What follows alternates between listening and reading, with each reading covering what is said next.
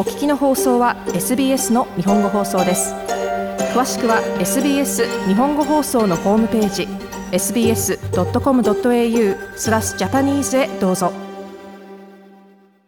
石橋さんこんばんはこんばんははい、前回からですね、コーヒーのテイスティング、すなわちカッピングの話をしていただいてますけどもね、はい、またカッピングの話で続きますかそうですね。あの、なぜそのカッピングをするかっていう話を今日は話していこうかなと思ってます。はい、お願いします。はい。あの、前回話しましたけど、あの、カッピングの方法ですね。あの、コーヒーを、まあ、テイスティングする方法で一番基本的な方法なんですけど、その、なぜそれをするかっていうと、その、まあ、品質を見ると話したんですけど、欠点豆っていうんですけど、そういったものがですね、あの、どうしても、やっぱり自然界で育ってるんで、あの、入ってしまったりすることもあります。例えば、コーヒーチェリーがですね、腐ってしまって、カビてしまったりとかですね、えー、虫食いのダメージですね、そういったのはカップに入ってしまうと、えー、味に影響します。うん。あとはですね、あの、プロセス、生成する段階でですね、えー、未熟、まだ、あの、ちゃんと熟されてない、えー、緑色のコーヒーチェリーが入ってしまう場合は、味がしっかり出てなくて甘みがないですね。そうしますと、結構あの、ピーナッツとかですね。まあ、ピーナッツの味がすればいいんですけど、ひどいものになると、あの、もう本当に木とかですね、コーヒーとは違った、あの、味が出てしまいます。うん。あとはそうですね、えー、他のものですと、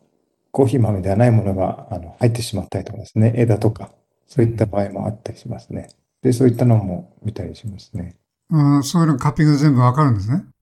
そうですね。その、例えば、これは欠点というか、変なものが入ってるなっていう時は、その、例えば袋全部がダメになるということですかじゃあ捨てちゃうわけですかえっ、ー、と、そのカップ一つっていう場合もありますし、その袋の中に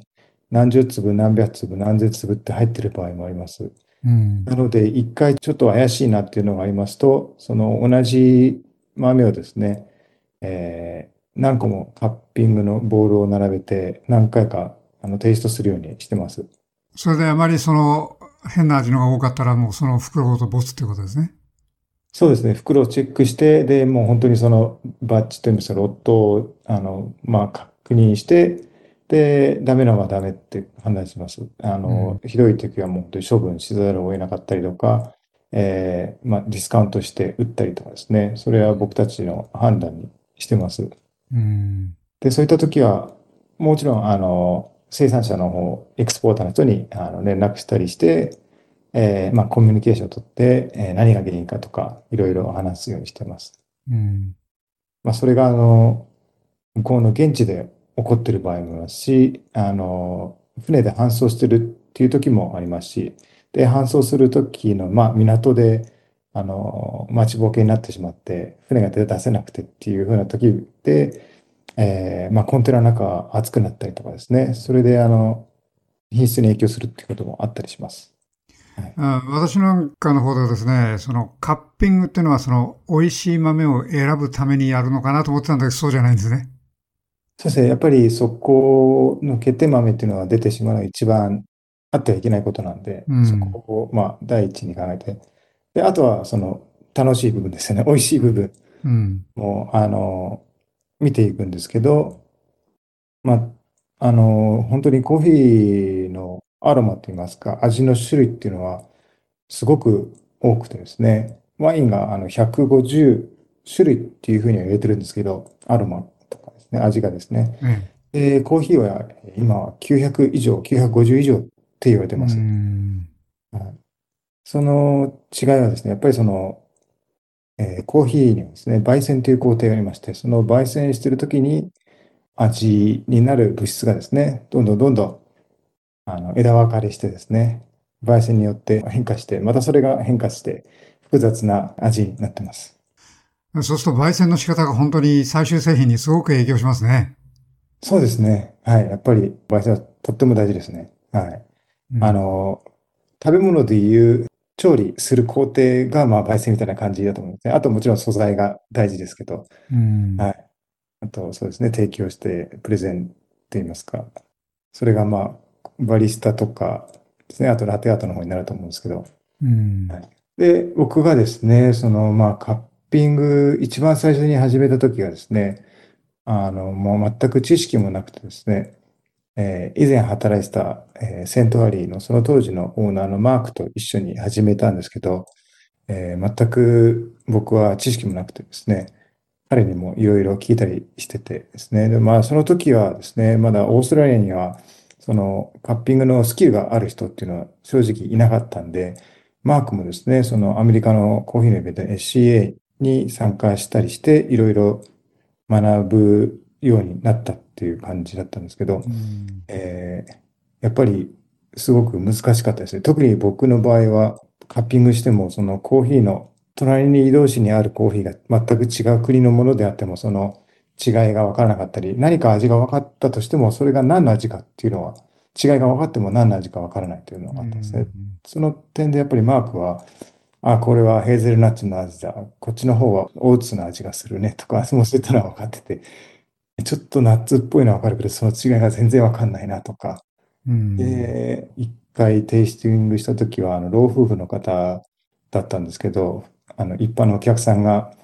カッピングしてる姿を見て興味があって、あの、やられたんですけど、その人たちはですね、ああ、これは酸味があって、これはアンズアプリコットの酸味だね、こっちはブルーベリーだねって、ポンポン言葉を得て、えー、と思って。ですごく驚いたんですね。そしたら、その人たちはあのワインのテイスティングをよくやってるからなのかもしれないねとは言ってました。うん、はいそしたらそのカッピングスキル、あの、前にそのカッピングコンペティションという話もお聞きしましたけど、はい、やっぱかなり重要。それしかも人によって違うんですね。競争するぐらいの価値があるんですね。そうですね。あの、本当にこの部分はすごく大事で、失敗してしまうと本当にとんでもない損害になってしまうんで、大量の豆をあの仕入れたりもしますんで、で、やっぱり農園の人たちも一生懸命作ってる豆をちゃんとしっかり評価できないと、僕たちの責任でもあるんで、すごくやっぱり大事な仕事であって、責任を感じますね。うん。あの、カッピングコンペティションに戻りますけど、これはどういうふうにやるんですか、はい、同じようにやるんですかは、だいぶやっぱり違います。カッピングコンペティションはですね、あの、ルールがですね、えー、まあ、時間内にですね、8種類のコーヒーが並んでまして、各コーヒーに、3つの、コーヒーがあります。なので、トータルで24ですね。で、その3つのうちですね、1つのカップだけが違ったコーヒーがあるんで、それを、どのコーヒーかっていうのを当てていきます。で、その、トータルで、8種類のコーヒーですね、間違いなくどれが違うコーヒーかっていうのを当てた数ですね。その数が多い方が、あの、上位に上がってきます。で、例えば、お互いに7つ正解っていう場合は、あの、時間が早く終えた方が上位に上がってきます。うん。なんか、3つのコーヒーの中の1つを選ぶっていうのは、すごく簡単には聞くんですよ。結構難しいです。なので、あの、例えば何々の味がするとか、そういったのは、その大会ではないですね。あの、あ、何々味がするって言っても何もそれや スコアに関係しないですね。ただ、これとこれは、えー、違うコーヒーだなっていうのはやっぱり分かると大事になってくるんで、そこで何々味がするっていうのは、まあ、あの、頭の中に入れとくのはありかもしれないんですけど。それで何ラウンドぐらいやるんですかそれはまあ大会の大きさによって違うんでしょうかね。そうです。オーストラリア、昔は少なかったですけど、最近はすごく増えてて、選手枠超えるぐらい応募があったりするんで、結構大変そうですね。プレー集の、えー、まあ、チャンピオンが、えー、全国のファイナリストとして出場したりするんで、はい、そういうその大会での成績っていうのは、例えば、えー、仕事を探すときにも役に立ちますか、はい、いや、当時はそこまで立たなかったようには思います。うん、今ですと、ちょっと指令は立ってるんで、あの、ないよりかはいいんじゃないのかなと思う。それぐらいですかね。やっぱり、そうですね、あの、ロースタリーになるとか、コーヒーの QC になる人には有利かもしれないですけど、あの、いきなりそういった仕事を見つけるとちょっと難しいのかと思います。やっぱりバリスタ始めたりする人が最初なのかなと思うんですけど、バリスタの方ではそのカッピングの大会がっていうふうの優先して採用するか採用しないかっていうのは、あまり影響しないように僕は思いますね。うんわかりました。どうもありがとうございました。はい、ありがとうございます。